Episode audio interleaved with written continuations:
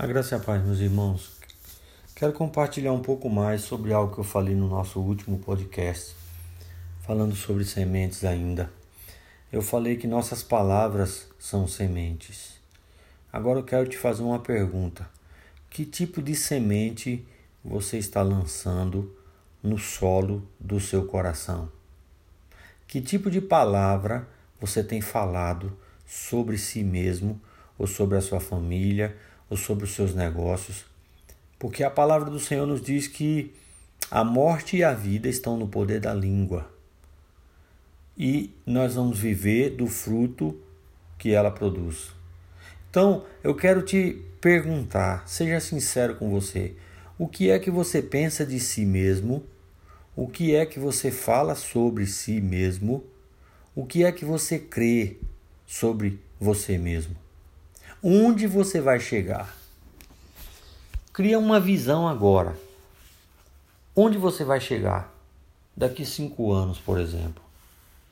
Se você não é capaz de ter uma visão de onde você vai chegar daqui cinco anos, ou daqui um ano, ou daqui dez anos, eu vou te falar uma notícia muito ruim. Se você não mudar essa visão, se você não gerar uma visão, você não vai chegar em lugar algum. Você vai ficar simplesmente rodando em cima dos pés. Então, eu quero que você comece a ouvir a palavra de Deus, a crer na palavra de Deus, a proclamar a palavra de Deus, a ousar com, com relação à palavra de Deus. E aí assim você vai desfrutar da palavra de Deus. Porque eu estava conversando essa semana aqui com o Ellison e hoje eu até fiquei um pouco emocionado porque ele falou para mim que eu falei algo para ele que marcou a vida dele para sempre. Ele falou: Essa foi a primeira grande experiência que eu tive em 2021. Ele é o meu professor aqui no, no e-commerce. E ele, eu estava numa conversa normal com ele dentro do carro. E a gente estava falando sobre a palavra de Deus. E aí eu falei para ele assim: Ellison, lembra de uma coisa. Jesus curou os enfermos, está escrito na palavra. Jesus curou os enfermos, libertou os oprimidos e aos pobres ele pregou o evangelho. Por que, que aos pobres ele não deu dinheiro? Por que, que aos pobres ele não colocou uma palavra de dizer vai lá no mar e pega o primeiro peixe que vai ter lá um dinheiro para você começar a sua vida? Por que ele não fez isso? Porque o evangelho é poder de Deus para a transformação de todo aquele que nele crê. Então isso marcou a vida do Ellison eu gostaria que marcasse a sua vida também. Não estou te chamando de pobre.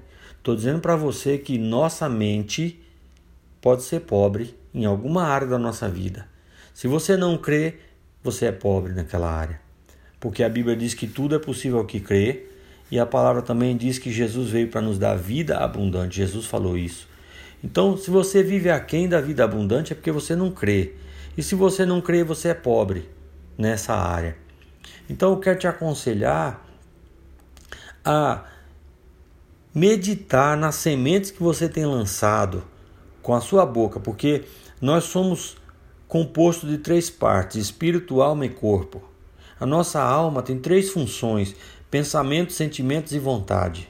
Tudo começa no pensamento. Se você tem um pensamento ruim e você não repreende esse pensamento, e começa a pensar o contrário dele, esse pensamento vai se tornar um sentimento. E se você não vencer o sentimento, ele vai se tornar uma decisão. Então, quando você pensa mal e você fala mal, você já está andando na direção da derrota.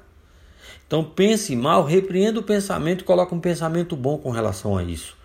Sentiu mal, repreenda o sentimento e faça o contrário do sentimento. Estou com vontade de bater. Você ama. Estou com vontade de matar, você ora e abençoa. Eu estou com vontade de fazer o mal, faça o bem, o contrário, para vencer a sua alma. E o seu espírito é a parte que contacta Deus. Então, se você não tem experiência com Deus através do espírito, você vai ter experiência com o mundo através da alma e do corpo. Porque nós somos três partes: espírito, alma e corpo. O corpo ele tem a função da locomoção, do, dos instintos, da sobrevivência. É, é, o corpo é a parte mais exterior, a, a, parte mais frágil. A alma é a governanta que tomou posse, posse da casa que o dono morreu, a dona morreu. Então, o espírito perdeu a autoridade com o pecado e a alma tomou conta. Mas quem é cristão, o espírito nasceu de novo. Então voltou para dentro da casa. Agora quem governa a casa é o dono. Não é mais a governanta chamada alma. Então, seja sábio, domine seus pensamentos, seus sentimentos, sua vontade, declare bênção de Deus na sua vida, na vida da sua família, nos seus negócios. Declare bênção e desfrute da bênção. Lance sementes de poder e não sementes de morte. Lance sementes de vida e não sementes de morte. Seja alguém posicionado para crescer para avançar, para prosperar, para desfrutar do melhor de Deus, porque a palavra diz: Vós comereis o melhor dessa terra. Ah, mas isso não é para mim, não. Então não é mesmo. Se você não mudar sua mente, não é. Mas o Evangelho é poder de Deus para mudar a sua mente. Se você lê os Evangelhos, se você crê no Evangelho, Evangelho significa boas novas. Eu estou aqui para te dar uma boa notícia. Você nasceu para ser vencedor. Você nasceu para ser um destruidor de, do mal e, e um cara que estabelece uma mulher, uma pessoa que estabelece o bem, a vida de Deus. Você nasceu para brilhar, você nasceu para andar de cabeça erguida, você nasceu para ser um exemplo de vitória. E eu profetizo isso na sua vida, em nome de Jesus.